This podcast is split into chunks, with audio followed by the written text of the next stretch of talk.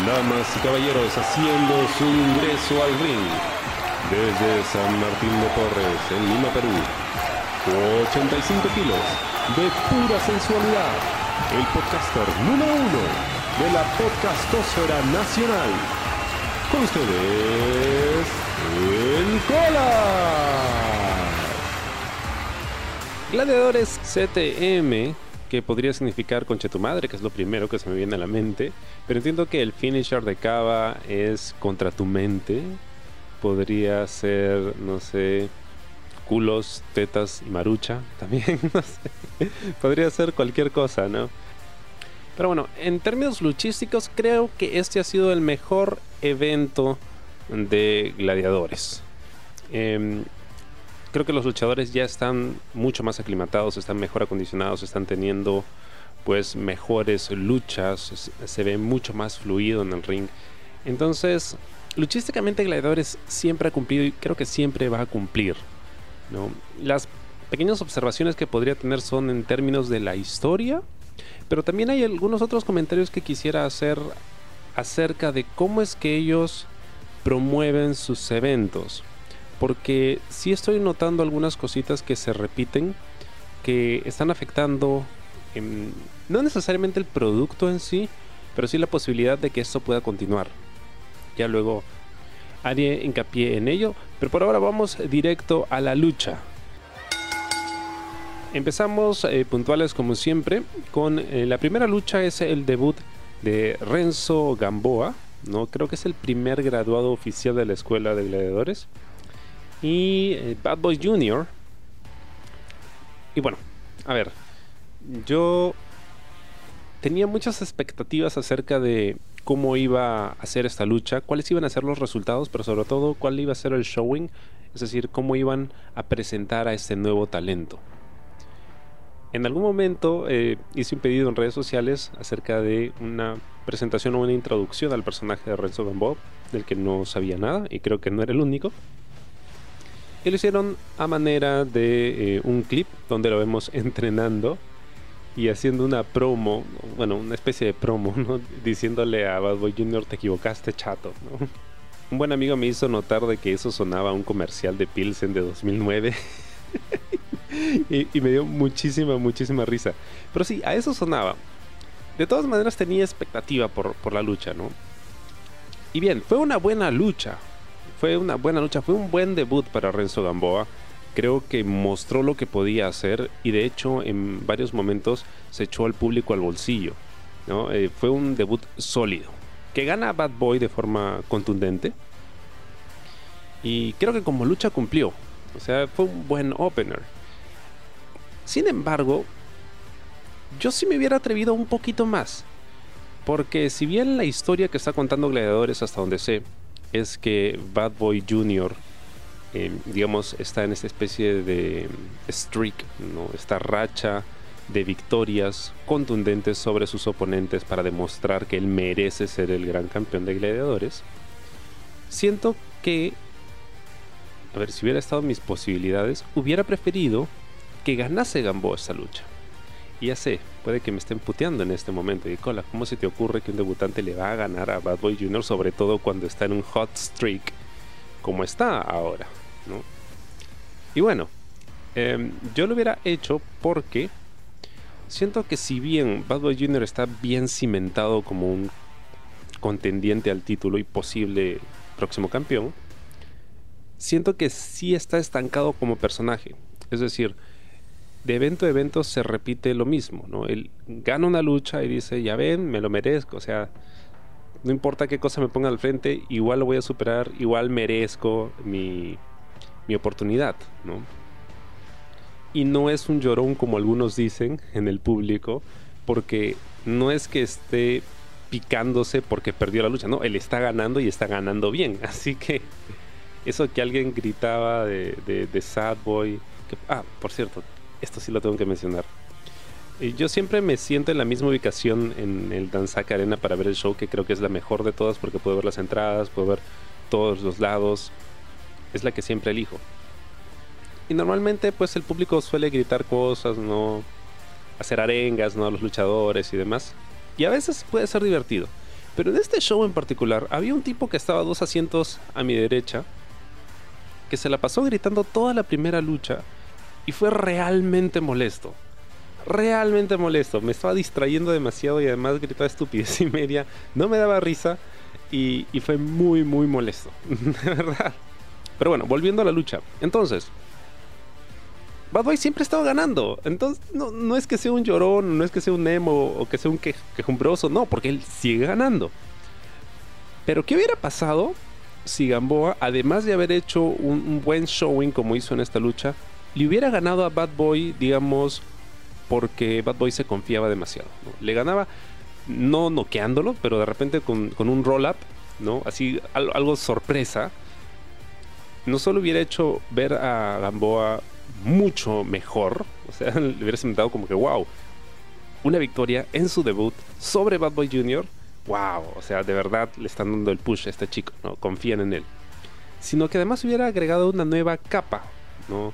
Sobre esa historia que está contando Bad Boy Jr., ¿no? E, él era indestructible, ¿no? Prácticamente, y es como que bolo fijo para ser el próximo campeón. Pero, si de repente un debutante te gana porque te confiaste demasiado, quiere decir de que, o sea, no eres tan infalible como creías, ¿no? Y deja la posibilidad de que, oh, si se enfrentase a Cava o quien fuese campeón en ese momento, podría perder. Y además, ¿cómo hubiese rematado ese ángulo? Ah, Bad Boy ah, chucha, me ganaste. Ah, entonces le sacaba la mierda a Renzo, le rompía cosas encima, lo lesionaba, no sé. Hacía cualquier cosa y pues incrementaba el nivel de frustración que está cargando. Entonces ya le vas un matiz adicional a su personaje, ¿no? No solo es, digamos, muy bueno y además está muy frustrado, sino que ahora, no importa qué tan bueno sea, o sea, siempre se le puede escapar la liebre. Pero eso no pasó, eso solo pasó en mi cabeza. Lo que pasó en la, lucha, que por cierto estuvo bastante buena, fue eh, Bad Boy ganando con un, rodillazo a la cabeza de, Gamboa que lo noquea.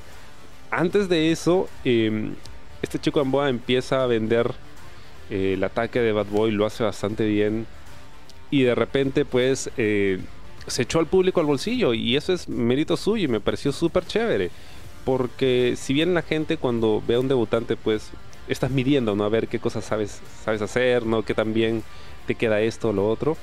En este caso en particular, el chico como que cuando le tocó hacer su comeback lo hizo bastante bien y se echó al público al bolsillo cuando sube al esquinero y hace una plancha hacia afuera del ring sobre Bad Boy. ¿no? Eh, eso estuvo muy chévere. Estuvo muy chévere. Fue una lucha corta que me parece adecuado para alguien que está debutando. Eh, si la idea era que Bad Boy luciera fuerte al final, pues lo hizo, ganando una lucha en poco tiempo. Y en general fue bastante buena, ¿no? Me hubiera gustado que, se atrevieran a, a, un poquito más, ¿no? Como que, oye, ¿qué tal si hacemos que el debutante gane, ¿no? Eh, puede que, suene como una mala idea porque, oye, pero ¿cómo vas a hacer que Bad Boy pierda si le ha ganado a Apple, le ha ganado a todo el mundo y lo vas a hacer perder con un votante? Sí, pero en este caso la victoria creo que hubiese sumado más a ambos. ¿no? Eh, una victoria de Gamboa porque hubiese quedado él mucho mejor, ¿no? Como en su debut ganándole a Bad Boy y ya lo cimentabas y a Bad Boy no perdiendo por confiado por, por dejar que su frustración pueda más que él, no pueda más que su paz mental para poder ganar una lucha de forma contundente y al final tener pues este, este remate de lastimando a un Gamboa que, que estaba feliz por haber ganado su primera lucha y demostrando que incluso en la derrota Bad Boy siempre va a tener que ganar o va a tener que quedar encima del otro. Buena lucha, buena lucha, me gustó, fue un buen opener. Entonces, la lucha entre Franco Azurín y Apocalipsis. Bien, este evento, todas las luchas han estado buenas, o sea, técnicamente son buenas, todas las luchas, pero sí siento que en términos de historias me quedan a deber un poco. Nuevamente, no es la primera vez que Franco y Apocalipsis se enfrentan y de hecho han entrenado juntos y creo que esta ha sido una de las mejores luchas que he visto de Apocalipsis porque el pata estaba on the zone, súper ágil, súper rápido, o sea, la lucha ha sido fast paced y eso me ha gustado bastante. Ha sido una lucha muy, muy fluida entre dos personas que al parecer se conocen bastante bien. Em, lo que sí no termina de convencerme es el personaje de Asunin porque, nuevamente, o sea, ya van cuántos eventos desde que él aparece. Creo que ya son tres eventos con su personaje del Ángel Guardián. Pero aún no me han terminado de explicar qué significa que él sea el Ángel Guardián, más allá de un, de un sobrenombre. Sobre todo porque cuando hace su entrada, ¿no? Y se sube al esquinero y hace esta pose, así donde cierra los ojos y extiende los brazos, como adórenme, se siente muy de Hill, ¿no? Es algo que hace de Miss, por ejemplo. Entonces yo siento que, o sea, el, el está ahí. el Hill está ahí. No debería, no debería intentar ser face. Es, es como Cody Rhodes Cody Rhodes en AEW cuando trata de ser face, pero si la gente te abuchea, entonces es porque eres un heel, pero él se rehusaba a aceptarlo. lo mismo me pasa, creo, con, el personaje de Franco, ¿no? O sea, siento que es más un heel natural, ¿no? A pesar de que el pata sea súper buena onda. y más adelante quiero hacer un comentario respecto a, a ello. Pero bueno, en esta lucha estuvo bastante bien nuevamente, una lucha técnica buena, hay, unos intercambios geniales. Apo gana con un finisher que yo no, no recordaba haber visto, luego me, ayudan a recordar que sí lo había utilizado, creo, en su etapa en LWA, que es este vaso a los Razor's Edge, la, movida que usaba Scott Hall o Razor Ramon. Eh, que es un bombazo. Esto, Apple le, le hace un tweak en el final, pero chévere verlo sacar esta movida final. Sobre todo en, esta etapa que es como que su gira de despedida, no está sacando todos estos elementos que no se veían hace mucho de él. Y estuvo bastante bien. Entonces, es, nuevamente, es una lucha muy buena. O sea, buena lucha, rápida, no hay errores, esto... Hay, hay muy buena química, pero en términos de historia, no estoy seguro de a dónde va. Porque, por ejemplo, Apocalipsis perdió en su, en su lucha en el evento anterior contra Bad Boy.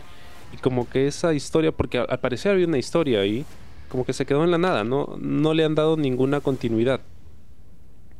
Y en el caso de Franco, tampoco estoy seguro de a dónde va su personaje, ¿no? Porque creo que gana, luego pierde, luego pierde. O sea, entonces no, no estoy seguro si bueno, ya no vamos a continuar con la historia de que él siempre pierde hasta que finalmente gana la, gana la grande, pero no sé a dónde va el personaje. Em, entonces, nuevamente, buena lucha, pero en términos de historia como que me quedan a deber. Ahora, ¿qué cosa sigue? Oh, ya, tenemos lucha en pareja. Esto es raro, este ha sido un evento con dos luchas en pareja. Em, poco usual pero creo que ambas cumplieron bastante bien, ya luego voy a hablar al respecto. Pero primero vamos con la lucha entre la plaga, que es Zero, acompañado de Seven, que debuta nuevo look, y pues eh, Armando Bates. ¿okay? Creo que no puede faltar ya Armando Bates, o sea, tiene que ser parte ya de, la plaga, porque sí agrega cosas a la lucha, ¿no? y agrega al, grupo, ¿no? hace que, que los heels sean más heels. ¿no? Sí tengo que mencionar esto porque es importantísimo. El cambio de look de, Seven, ¿no? La máscara que estaba utilizando inicialmente, porque es una máscara sobre otra máscara que tenía unos cuernos, es una máscara de demonio muy, muy bien hecha, muy bonita. Em, estaba muy bien. El problema es que cuando cuando Seven se quita esta máscara, resulta que tenía una segunda máscara debajo de ella y esta sí no lucía tan bien. Lo primero que pensé era Ivanus, el villano de los Power Rangers, de la película de los noventas. Eh, se veía muy mal. se, veía muy... Me recordaba también a, a este episodio, no sé si han visto Escalofríos, la serie de los noventas. Hay un episodio cuya protagonista se llama Carly y compra unas máscaras que están embrujadas y luego se le van pegando a la piel y no la quieren dejar ir y tratan de poseerla. Ya, más o menos por ahí iba la cosa. Se, veía, no se veía bien. Y no solo el, tema de la máscara, porque al parecer sí estaba bien hecha, pero creo que, que no iba tan bien con el personaje. El problema era el cabello que se había puesto o la peluca, porque no parecía cabello, sino parecía que le habían puesto un animal muerto encima, porque estaba todo tieso, raro y en varios momentos de la lucha, este caballo que iba hacia atrás, luego se iba para adelante y parecía un personaje de JoJo's Bizarre Adventure. se veía gracioso y se veía, o mejor dicho, te distraía mucho. Y creo que esa no era la idea porque se supone que debía verse amenazador, ¿no? Es, es el demonio Seven. Y creo que la, la máscara no era muy de demonio. En fin, vamos con el otro equipo que es em, LJ Knight y Éxtasis. Ahora, creo que esta lucha ha sido como un star making moment para Éxtasis, porque de verdad se echó al público al bolsillo y creo que la historia de la lucha giraba en torno a él, así él podía hacerle frente a pesos pesados como Zero o como como Seven y fue una buena lucha. Eh, fue bastante bueno hubo un momento en el que sí, eh, como que la lucha se me desarmó porque hubo un problema con los tags entre LJ y Éxtasis, entonces yo no sabía quién estaba dentro de la lucha, quién estaba afuera, quién era el legal, y ellos tampoco no sabían muy bien qué hacer, ¿no? Un momento en el que se desarma la lucha, pero creo que fue mérito de Éxtasis el, el mantener a la gente tan involucrada en su lucha que al final pues... Eh, esas cosas como que se obviaron, ¿no? O se disculparon de, cierta forma, em, nuevamente hay un, hay un momento en el que pues LJ Knight salta hacia afuera ring, Éxtasis hace lo propio, ¿no? Eh, también salta hacia afuera ring, si no me equivoco. Y aquí sí empecé a notar un problema que creo que ya se ha hecho crónico y que sí tienen que tomar en cuenta y, y de repente corregir, ¿no? Más que, más que corrección, creo que es un tema de comunicación. Porque en un momento de la lucha, Zero le aplica a Éxtasis una movida que momentos antes Bad Boy Jr. le había aplicado a, a Renzo Gamboa, que era esta especie de suplex sobre las cuerdas, dejarlo colgado ahí y luego correr hacia un lado del ring tomar impulso y darle una patada voladora en la cara. Entonces, oh, ok, bueno, esta movida ya la he visto. Bien. Eh, pero no solo eso, sino también el tema de la plancha. Oh, Éxtasis ha hecho una plancha. Pero Renzo ya había hecho otra también. Y luego el dive, ¿no? Oh, Lunatic, eh, perdón, Lunatic, perdón, esto. El J Knight hace un dive hacia afuera. Oh, pero luego el Parse también hace uno, ¿no? Y luego Farid hace otro. Entonces, primero los dives se están usando demasiado y segundo, creo que en muchas ocasiones son muy innecesarios. Hay algo que, por ejemplo, yo siempre critico mucho o, que me disgusta bastante de, de, la lucha con un estilo un poco más aéreo, como por ejemplo lo que hacen los Lucha Brothers o los John Bucks. O en realidad cualquiera que vaya a aplicar una huracarrana o una movida desde la tercera cuenta, cuerda, perdón. Y es que el oponente tiene que participar demasiado de la llave que le van a aplicar. Entonces, si el otro se está demorando en subir a la tercera cuerda, entonces el oponente tiene que estar ahí parado, esperándolo. Lo ves venir, ¿no? Pero tienes que estar ahí parado porque, según el guion de la lucha, te tienen que aplicar esa movida. Entonces se pierde eh, la ilusión, ¿no? Hay algunos que saben disimularlo mejor y como que empiezan a, no sé, dar vueltas, como que están mareados o no se ubican y de repente, pimba, reciben la movida, ¿no?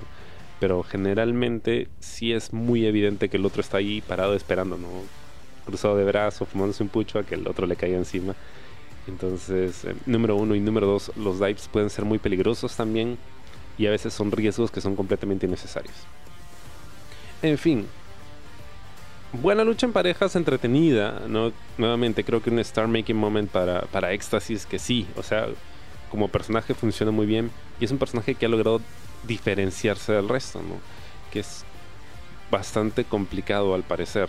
Eh, a pesar de que cada uno tenga un personaje distinto, Siento que luchísticamente todos están pareciendo demasiado unos a otros. Y al menos en términos del personaje, Éxtasis sí está destacando. ¿no? Como puede ser un, un comedy gimmick, o sea que es un comediante, pero funciona. Y al público le gustó. La lucha termina cuando Armando Bates interviene, obviamente, y él muy instrumental. O sea, no dejo de felicitar su trabajo, ¿no? Porque las cosas que va diciendo y el hecho de que no está en un mismo punto del ring, sino que va dando vueltas, ¿no? Las reacciones que tiene, o sea, yo, yo soy bien fijón, ¿no? Entonces siempre estoy viendo en cómo reacciona la gente que está cerca del ring, que no necesariamente participa en la lucha, pero que está acompañando, porque es parte de, ¿no? Es parte de la presentación y, Armando Bates lo hace bastante bien. Entonces, eh, buena lucha, entretenida. Creo que aquí el, MVP pues fue, fue éxtasis. Y sí me gustaría ver un poco más de él, ¿no? Em, creo que ya como que hay favoritos en el público y puedes empezar a notarlo. Sobre todo más adelante cuando habla de la segunda lucha en parejas, hay un favorito también que, que la gente apoya y tú puedes empezar a ver como que, ok, de repente no existen los draws en, la lucha libre peruana, es decir, un luchador que sea el que jale el público, el que haga que el público desembolse, pero de repente sí podríamos estar empezando a, ver así como que matices de quiénes podrían ser draws o quiénes podrían ser como que estrellas o muy populares más adelante. Vamos con la penúltima lucha de la tarde, que es este encuentro entre Tim Paliza y Farid. ¿Cómo lo pusieron? Faridzilla, creo.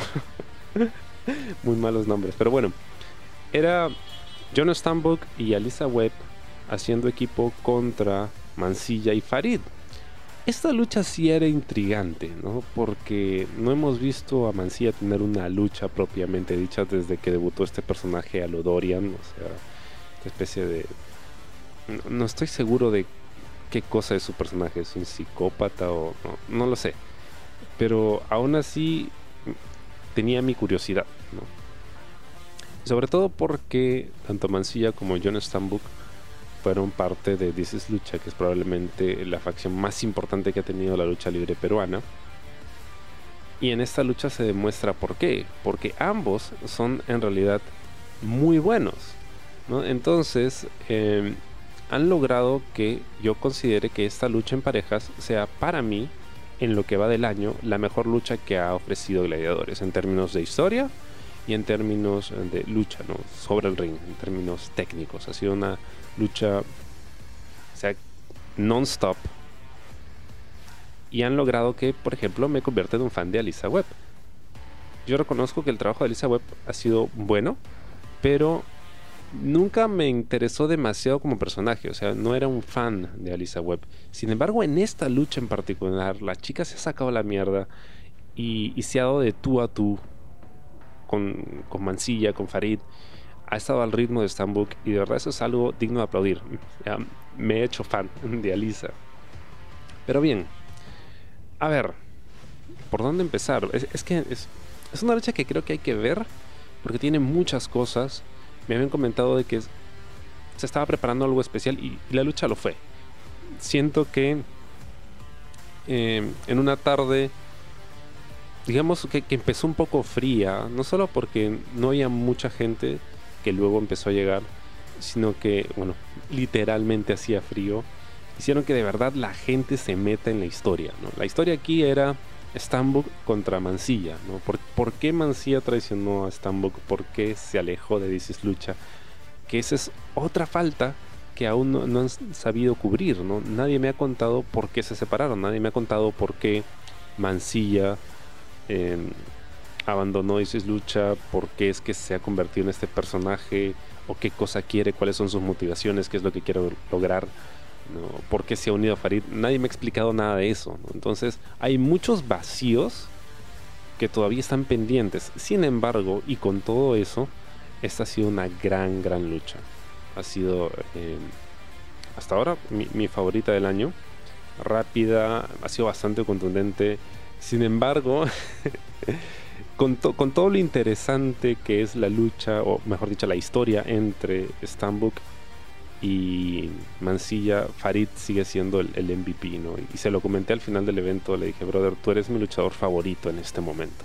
O sea, este pata ha logrado hacer que en una lucha donde tienes a dos de los mejores talentos que hay en este momento en Perú, o sea, al que me interese verse a él, y ha logrado que con todo su en inglés el término es corkiness, no sé, no sé cómo decirlo.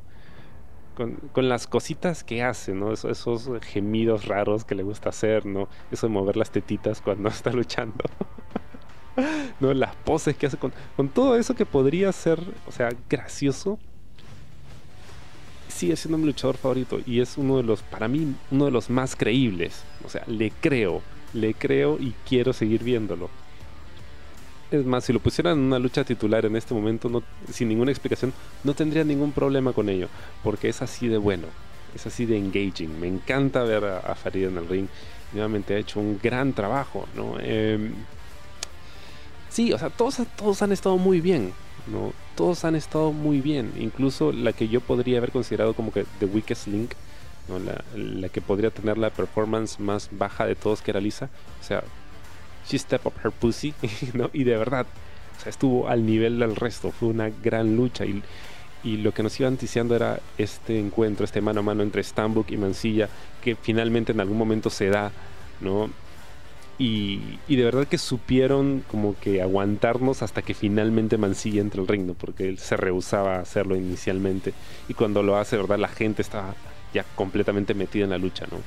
Y, puedes notar, puedes notar la diferencia entre qué pasa cuando un luchador hace un high spot, como por ejemplo Renzo Gamboa, ¿no? Cuando hizo ese dive hacia afuera, saltó desde la tercera cuerda hacia afuera del ring, obviamente la gente se levanta y es como que, oh, sorprendente porque es una movida vistosa, ¿no?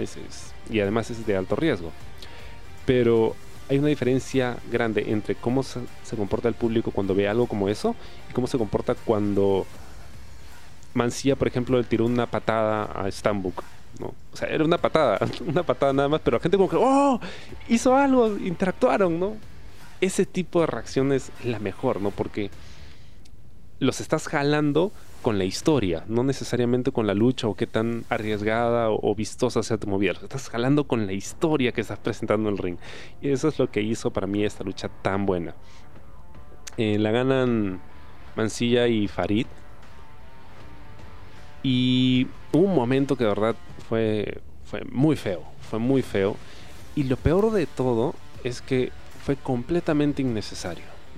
Sobre el final de la lucha, Mancilla está en el ring con Alisa, eh, le aplica un finisher para ganar la lucha y Farid para poder evitar que Stambuk, que estaba fuera del ring, interviniera y rompiera la cuenta de tres, sube al esquinero ¿no? y se lanza en un salto mortal sobre Stambuk, pero al parecer la rotación no fue la suficiente.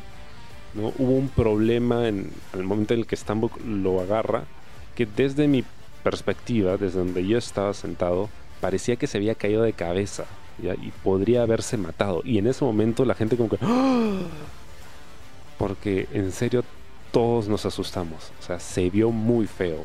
Se vio muy feo. Se vio como Taker en WrestleMania 25 cuando salta fuera del ring y el camarógrafo no lo agarra bien y se cae de cabeza y a una vaina así. fue muy feo. Y lo peor es que era absolutamente innecesario, ¿no? Porque en términos de la historia, no necesitaba saltarle encima a Stambuk para anularlo. Lo único que tenía que hacer era agarrarlo un ratito, evitar que entre al ring y ya está, ¿no? Si la idea era que ganase en la lucha. Era completamente innecesario, ¿no? Y otra vez, otra movida desde la tercera cuerda fuera del ring, que ya se habían hecho, no sé, tres o cuatro veces en lo que iba de, la tarde en otras luchas. ¿Para qué? ¿Para qué? Y, creo que el, estilo de Farid no, no va tampoco por ahí, ¿no? Él no necesita ser un luchador aéreo. No todos los luchadores faces o que son populares con la gente tienen que hacer ese tipo de movidas para echarse al bolsillo, ¿no? O sea, yo, yo compré el personaje de Farid mm, por, o sea, estas estas cositas que tiene, ¿no? Esos sonidos raros, ¿no? Y sus poses y, lo chévere y lo explosivo que puede ser. No necesariamente porque se sube a una tercera cuerda y se avienta, ¿no? Sobre todo con, con, el nivel de peligrosidad que eso implica. Pudo haberse matado. Y, hubiese sido horrible, ¿no? Em, pero bueno, fuera de ello, una gran, gran lucha. Es de verdad. Si, si mi nivel de energía estaba abajo, como que con esa lucha es como que, wow, me encendieron. Pero sí me, sentí un poquito mal porque el main event pues le iba a tener más difícil, ¿no? Porque te habían dejado la valla muy alta, ¿no? Entonces probablemente el main event no iba a poder cubrir ese, o mejor dicho, llenar la expectativa del público al nivel que había logrado esta lucha en parejas. Sin embargo, fue un buen main event. En términos luchísticos, nuevamente. Eh, volvemos a lo mismo, ¿no? sea, en términos de luchas, todo está bien, pero en términos de historia es donde siento que ahí está flojito todavía, o sea, hay, cosas que afinar. Bien, se enfrentan Cava, campeón, gran campeón de gladiadores, contra eh, Doctor Veneno para mí ha sido uno de los que mejor trabajo ha hecho desde que Gladiadores eh, regresó en, enero. En términos de personajes, las promos, ¿no? de las interacciones que tiene en el ring, las luchas que ha tenido. O sea, es un, es un buen personaje, está mucho más completo, ¿no? Y es más, yo en algún momento pensé, oh, Veneno es tan personaje que probablemente opaque acaba en el ring. No, en términos de lucha, de lo que pueden hacer, sino en términos del personaje. Y um, Kawashita de Kachaskan 2.0 hizo una promo muy chévere de la rivalidad que tenían ambos utilizando una canción de Edith Piaf. Entonces sí tenía expectativa por verlo, ¿no? Es más, por, ahí un pata me comentaba, si Veneno le gana el título ahora a Kava, yo no tendría problema. Y sí, hasta antes de empezar la lucha yo tampoco hubiera tenido un problema si, si Veneno se llevaba el título, porque había estado haciendo un muy buen trabajo, ¿no? Claro, si le ganaba con, con shenanigans, ¿no? Con, una intervención de Armando Bates, porque es Hill, tiene que hacer trampa. Si hubiese ganado así, yo tampoco hubiera tenido problema, ¿no? Hubiera de repente como que le, hubiera puesto un poquito de sal y pimienta a esta rivalidad, ¿no? Que creo que todavía da para un poco más. O sea, no, no siento que debería acabar aquí. Y bueno, fue una buena lucha, pero sí siento que. Lo que faltaba era la historia, ¿no? ¿Por qué? Porque el Cava y Veneno se han enfrentado varias veces y hay una rivalidad justificada, ¿no? Veneno ha estado tratando de arruinar el que Cava pudiese llegar al título. Y además está alineado con la plaga que son enemigos de Cava en este momento. Que lo han atacado y le han jugado bastante mal en muchas ocasiones. Entonces, sí esperaba que cuando se encontraran en el ring no fueran tan cordiales, sino que al contrario, fueran de frente a los puños, ¿no? Porque se supone que esto se ha estado cocinando por bastante tiempo. Entonces, por ahí alguien me dirá, pero Colas es una lucha titular, por lo tanto, o sea, pueden tomarse más tiempo para contar su historia en el ring. Granted, bacán, no hay problema, es cierto. Te doy toda la razón. Como es una lucha titular, o sea, no espero tampoco que se revienten a puños a la primera, ¿no? Pueden tomarse el tiempo de contar una historia en el ring. El problema es que hubieron varios momentos en el que el personaje veneno sí me falló. ¿Por qué? Porque Veneno es muy bueno hablando. Entonces yo esperaba que se pasase toda la lucha hablando, le acaba diciéndole que no, que tú no eres lo más real, o que, o sea, tú eres un campeón de mentira, y yo debería ser campeón. O sea, que, que lo ataque verbalmente, porque ahí está su, su verdadera valía, ¿no? Eso es lo que hace realmente valioso un MVP a, a Veneno. Es que habla muy bien en, una empresa de lucha donde no hay muchos luchadores que tengan esa habilidad todavía. que le están trabajando, sí, pero no han llegado a ese nivel. Entonces, si eres bueno en ello, dale por ahí, habla. Pero Veneno casi no dijo nada en toda la lucha. Y no solo eso, sino que hubieron varios momentos en los que la lucha que debería sentirse mucho más eh, seria, porque ambos se tienen ganas, y, porque además hay un título en juego, hacían como que comedy spots, ¿no? o sea, algunos momentos en los que trataban de ser un poco más graciosos, como cuando Veneno le ofrece la mano a Cava ¿no? para ver si se la da y obviamente hacer trampa, o el fatal momento en el que Veneno toma una cerveza del público y amenaza acaba con pegarle y luego ambos toman un trago de ella. Ahí sí es como que el personaje se me terminó de desarmar, Porque de verdad esperaba una lucha que fuese mucho más seria por las implicaciones que tiene, Ya luego esa seriedad aparece en el ángulo post lucha, ¿no? Cuando Kava retiene el título, luego de aplicar su finisher en una lucha que, a la que le dieron bastante tiempo. Esto es algo que también quería mencionar.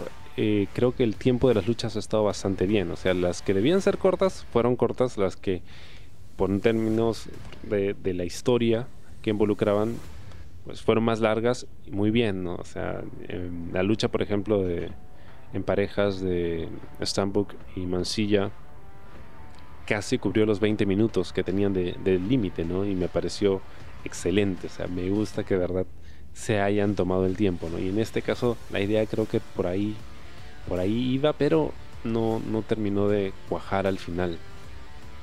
Y sí siento que, o sea, Caban, nuevamente, Caban no es el tipo de luchador o el tipo de personaje que necesite ser campeón. ¿no? Él es un luchador que, que no necesita estar en la, en la um, fotografía titular porque creo que por ahí no va su onda, Pero sí siento que me falta creer que de verdad es lo más real. En este momento Bad Boy Jr. es lo más real, ¿no? Él sí se siente como lo más real, ¿no? Porque él entra con toda la actitud, le saca la mierda a quien sea con quien esté luchando y de verdad le crees, ¿no? Él sí es lo más real. Entonces, el, el personaje de Cabo como que le han bajado el volumen pero algo que sí debo felicitar que hace Cava muy bien es el selling, el vender las movidas, ¿no? Vendió muy bien la lesión de uno de sus brazos. El, problema es que en algún momento no me. O sea, como que no me quedó claro cuál era el brazo que estaba lesionado. Si era el derecho o el izquierdo.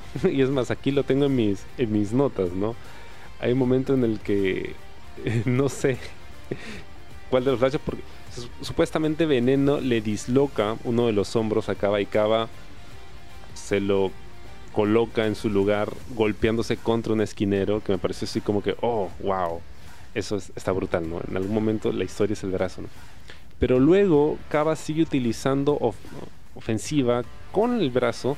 No estoy seguro si era el brazo lesionado o no. Creo que era lesionado porque de rato en rato golpeaba y luego se lo sacudía porque supuestamente le dolía. Pero entonces, si se supone que estás limitado con ese brazo, entonces usa otro tipo de ofensiva, no usa las piernas, por ejemplo. Entonces, o sea, cuando vende lo hace muy bien, lo hace muy bien, o sea, los gritos de verdad crees que le está doliendo. Pero luego cuando retoman la acción, como que me desarmo un poco porque no estoy seguro, ¿es el brazo lesionado o era el otro? Pero si está lesionado, ¿por qué lo usa? Si no está lesionado, ¿por qué usa el otro? No, no entendía, ¿no? Em, y nuevamente, Armando Bates interviniendo también. Eh, hay, un, hay un guiño bien chévere a, Killer que me gustó mucho. Eh, Becaba la manda la mierda. Porque es que Killer había intervenido. Y por, por, un momento creí que Killer iba a intervenir también en esta lucha. Y de repente así hacían que Veneno se llevase el título. Pero como Veneno no era el veneno que yo esperaba ver, pues eh, si hubiese ganado el título me hubiese sentido bastante incómodo. me, hubiese, dado cólera. Fuera de ello, fue una lucha buena. Ahora, cuando se puso mejor es en el ángulo que vemos al final del evento. Eh, obviamente Cava retiene, pero sale el resto de la plaga a pegarle a, a, a Cava. Y Bad Boy Jr. aparece para defenderlo. Y que, oh, pero se supone que es su enemigo. ¿Por qué está saliendo a defenderlo? Esto es muy sospechoso. Pero así es. Eh, Bad Boy sale, ¿no? defiende, acaba. Y cuando Kaba está por salir del ring, eh, Bad Boy Jr. ¡Oh! ¡Oh! ¡Sorpresa! La verdad es que no era tan bueno. Es un maloso. Ataca a Kaba eh, para, eh, digamos, sellar su reto por el título, ¿no? Imagino que para el siguiente evento. Y creo que fue una buena forma de cerrar el evento, ¿no? Porque empiezas el evento con Bad Boy Jr., cierras con él también, entonces, oh, aquí hay algo, ¿no? Hay una historia que están tratando de contarme con este personaje. Cool. Bien, lo que no me quedó muy claro es por qué, por ejemplo, y esto es algo que había olvidado mencionar, en la lucha entre el equipo de Stambul y el equipo de Mansilla, cuando termina la lucha, aparece el demonio Seven para confrontar a Mansilla y empiezan a luchar en el ring. De repente se suben todos los, agentes de seguridad, entre comillas, de gladiadores, ¿no? A separarlos. Bueno, a separar a uno, porque el otro estaba ahí parado sin hacer nada. ¿Y por qué no salieron en el último segmento cuando estaban atacando ¿no? en desventaja al campeón? Le estaban pegando a tu campeón y ahí sí la seguridad no se movió para nada. Entonces, ah, son, ya sé que así no está pensado, pero es que, que soy muy jodido, perdón, perdón, de verdad perdón, soy muy jodido con estos detalles que son en realidad insignificantes porque da, es lucha, o sea, no es la vida real, ¿no? pero pero aún así pequeñas inconsistencias en la continuidad a veces siempre hacen que, que como que me, me, me, lata un ojito. Ya, bueno. En fin. Entonces, en líneas generales, ¿fue un buen evento? Sí, fue un buen evento. Luchísticamente creo que ya están, o sea, ya están in the zone. Ahora sí todo el mundo está como que ya, ya agarró vuelo. Bacán, chévere. Una gran historia contada entre Stambuk y Mansilla. Nuevamente, Stambuk es un muy buen storyteller es muy bueno. O sea, vende bien y me encantan sus reacciones, me encanta cómo vende la lucha. Es, muy bueno, ¿no? O sea, sí tengo mucha curiosidad en saber qué van a hacer con eso, porque parece que Mansilla está en una rivalidad con Seven, que aún no me han explicado tampoco por qué. Eh, pero si ya está enfrentado con Seven, entonces ¿qué va a pasar con esta otra rivalidad con Stambuk? O sea, ¿la van a mantener? No lo sé. Eh, ¿Cuál es el futuro de Apocalipsis? ¿Va a retar por el título? No lo sé. Bad Boy Jr. acaba de atacar al campeón. ¿Va a retarlo en el próximo evento? Probablemente. Pero si Bad Boy Jr. se enfrentase a Kaba en el próximo evento y le quite el título, yo siento que sería muy pronto. Si bien es un candidato creíble para quedarse con el título, siento que sí me gustaría ver una lucha de Apocalipsis retando a por el campeonato. ¿Por qué? Porque también hay una historia ahí, ¿no? Apocalipsis ha, entrenado a. Y creo que como parte de su gira de despedida estaría chévere ver a Apocalipsis retar por el título. Parece, como lo han planteado, que Bad Boy Jr. va a retar a en el próximo evento. Si Bad Boy Jr. le gana el título a y luego Apocalipsis sale a, pararle el macho, a decirle, ah, ¿te acuerdas esa vez que me ganaste, me puteaste en el ring, me dijiste viejo y toda la vaina? Ahora pues, ahora quiero mi revancha, pero la quiero por tu título. Ok, todo lo que me han presentado hasta ahora tendría sentido. Pero si no es así, entonces sí quedan cabos sueltos, ¿no? Como qué pasó con Apocalipsis después de esa rota porque no volvió a mencionarla. en qué va a pasar entre la cava y la plaga, porque imagino que la rivalidad no ha terminado. Entonces, si la rivalidad no ha terminado, debería ya perder el título. ¿Y qué pasa con esta otra cosa aquí que está flotando en el aire? Em, el tema de Surin todavía no me han terminado de explicar de qué va el personaje. Em, ¿Qué otra cosa queda? Creo que esos son los, esos son los major storylines con los que tengo todavía algunos problemitas, ¿no? O sea, cómo cerrar esas historias. Pero bueno, en líneas generales ha sido un evento muy disfrutable, nuevamente. Eh, y es chévere ver a mis amigos, ¿no? Después de, tiempo y disfrutar la lucha con ellos. Así que espero no haber tirado hate, ¿no? Porque estoy en esta etapa en la que soy happy colas. Todo es lindo, todo es hermoso, todo me gusta, todo es maravilloso en el mundo de la lucha. No hay errores, no hay problemas, todo es mágico. Pero sí hay algunas cositas, ¿no? Que, sí me gustaría ver que, mejoren. Que mejoren. Bien, lo que me lleva al, al otro tema que sí creo que es importante comentarlo. Porque sí siento que podría afectar la continuidad de los eventos. Y es el tema de la asistencia, la cantidad de gente que está yendo al evento. Entiendo que la capacidad del Danzac Arena es más de 100 personas. Entonces el día de ayer asistió más de la mitad de la arena, sí. Pero es algo que ya se está repitiendo, ¿no? En los últimos tres meses. Y me preocupa un poquito porque para que los eventos continúen se necesita que siga llegando gente. Entonces hay un público que es súper fiel, que es muy importante porque sí, ellos como que digamos te cubren la inversión. Pero para poder crecer necesitas gente nueva. Para ¿cuál es la limitante más grande que ha tenido Gladiadores? Eh, pues es el tema del precio. Ayer fue mi buen amigo Daniel de Por las Rutas de la Curiosidad, el mejor podcast del Perú. Estaba comentando con él y con mi amigo Rodrigo de Perú Wrestling, ¿cómo se podría no hacer que, crezca esto? Porque ese es, ese es el gran cuestionamiento, ¿no? ¿Cómo haces que crezca? Y, wow, el, que tenga la respuesta, pucha, se va a volver millonario, supongo.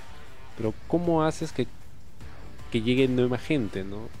Y le preguntaba a mi brother Daniel, a ver Daniel, tú que solo has asistido a algunos eventos y que esto para ti es relativamente nuevo, ¿cuál crees que es el factor más determinante porque la gente no está viniendo? Y me dice, el precio, en una, sin pensarlo. Y dije, ya, eso es, eso es. Porque el, precio de la entrada es, es alto, es 50 soles es bastante dinero. Cuando costaba creo 35, por cierto, ya había olvidado cuánto, cuánto costaba originalmente la entrada, ¿no? Me lo hicieron recordar. Pero cuando costaba 35, eh, Sí, pues era más accesible y, yo podía como que invitar a más gente, decirle, oye, baja al, evento de lucha porque hablo seguido con personas y, les comento, me preguntan, oye, ¿qué vas a hacer el fin de semana? Les digo, oye, voy a ir a, las luchas. Me dice, ¿lucha de qué? Lucha libre, me gusta mucho. Me dicen, ¿qué? ¿Había lucha libre en Perú? No sabía, ¿no? Y digo, claro que sí, hay, hay lucha y hay muy buena lucha, hay muy buenos luchadores. Esto, anda, sería chévere que bajes, ¿no? Pero me, me da un me da cosita como que decirles, oye, baja el evento y que me pregunten, ya, ¿y cuánto está la entrada? 50 lucas. Y es como que, oh, ahí nomás gracias. Porque de verdad es bastante, ¿no? Una entrada al cine te puede costar en día sábado, ¿no? En un cine en una zona más o menos. Eh, generalmente están creo que ya 30 soles, que de hecho es bastante ya. 30 soles es bastante. Es lo que me costó la entrada a Doctor Strange. Pero bueno, ya pues es, una vez al año que voy a pagar esto. El resto del tiempo voy así en, 10 semanas que está en oferta. Pero 50 soles ya es bastante. Em, porque antes con 50 soles tú pagabas tu entrada de gladiadores, se alcanzaba para tu pasaje y para comprarte algo, no sé, una causa, agüita, ¿no? cerveza, lo que sea. Pero ahora 50 soles es solo la entrada, ¿no? Además hay que desembolsar más en pasaje, lo que compres para comer, lo que sea.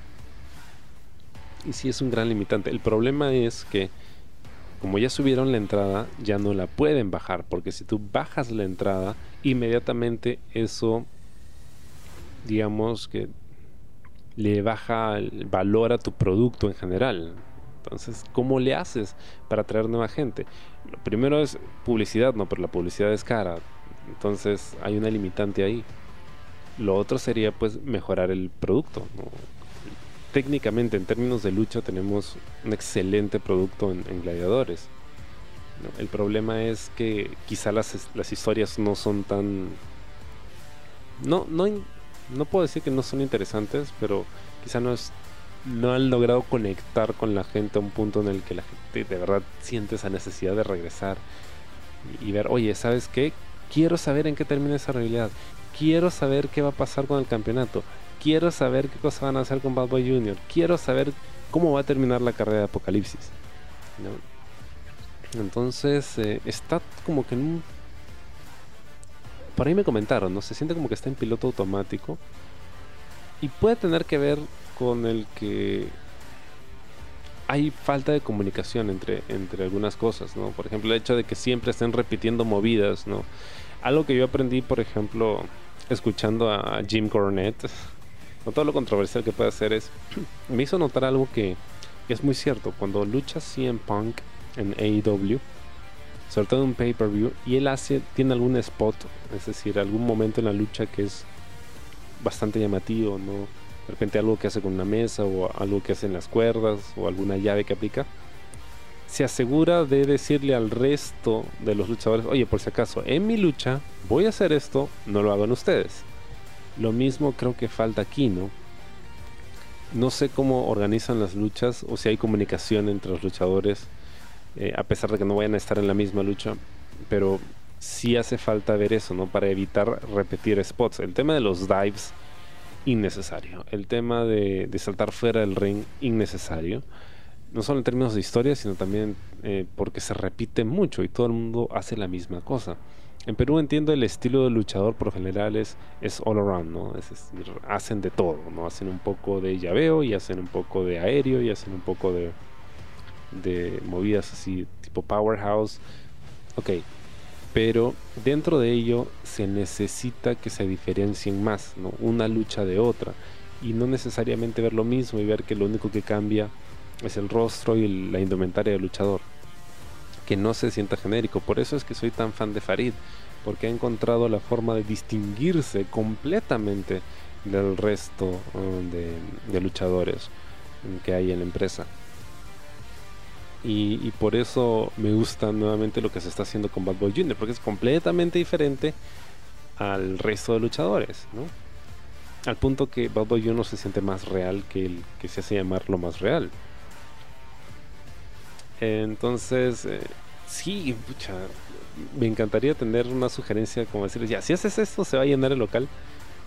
No lo sé, no sé qué falta, pero sí siento que se necesita un poco más de chamba en traer gente nueva, precisamente para que esto siga creciendo y siga avanzando. Yo voy a seguir recomendándolo y diciéndole a mis patas, oye, si hay lucha libre, es muy buena, es muy chévere. Si alguna vez te sobran 50 soles, ve a la lucha libre. Pero son 50 soles, entonces ya la gente la piensa más. Ahorita tengo suerte de poder pagarlos, ¿no? Pero en algún momento de mi vida no tenía, no tenía esa suerte, no tenía esa capacidad de poder pagar una entrada de 50 soles, aunque fuera una vez al mes. Y me imagino que la, hay gente que sí le gusta la lucha, pero cuando ven el precio como que la piensan más. Y, la lucha libre siempre ha sido un deporte popular, entonces creo que hay que pensar eso, no, no perder ese foco.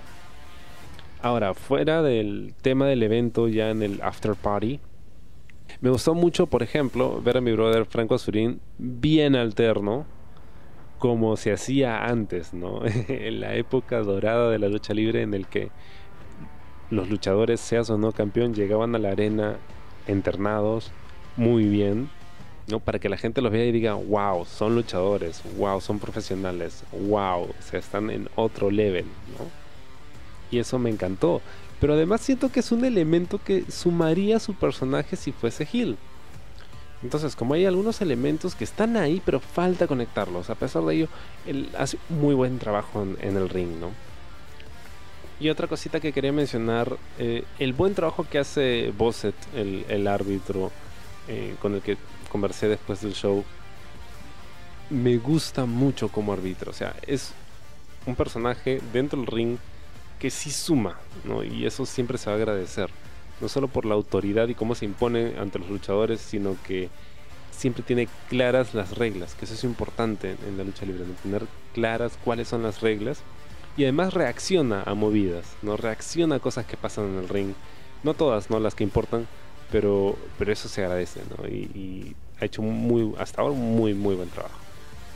Y otra cosa que quería mencionar es eh, Kaiser, ¿no? Kaiser estuvo de regreso eh, momentáneamente estuvo ahí en el backstage y, fue chévere pues verlo, conversar con él y em, ver que está ah, que ha mejorado no eh, por el problema de salud que tuvo sería genial verlo en algún momento regresar al ring, aunque sea para una promo, le dije. Eh, pero, pero chévere ver que, Kaiser está, está mejor, ¿no? Eh, en general, nuevamente, buen evento luchístico. Lo que falta ajustar son las historias, nada más. Y pues hay que meterle punche al, promocionar el evento, ¿no? Para que vaya más gente, porque si, si queremos que continúe, se necesita público nuevo. Y ya,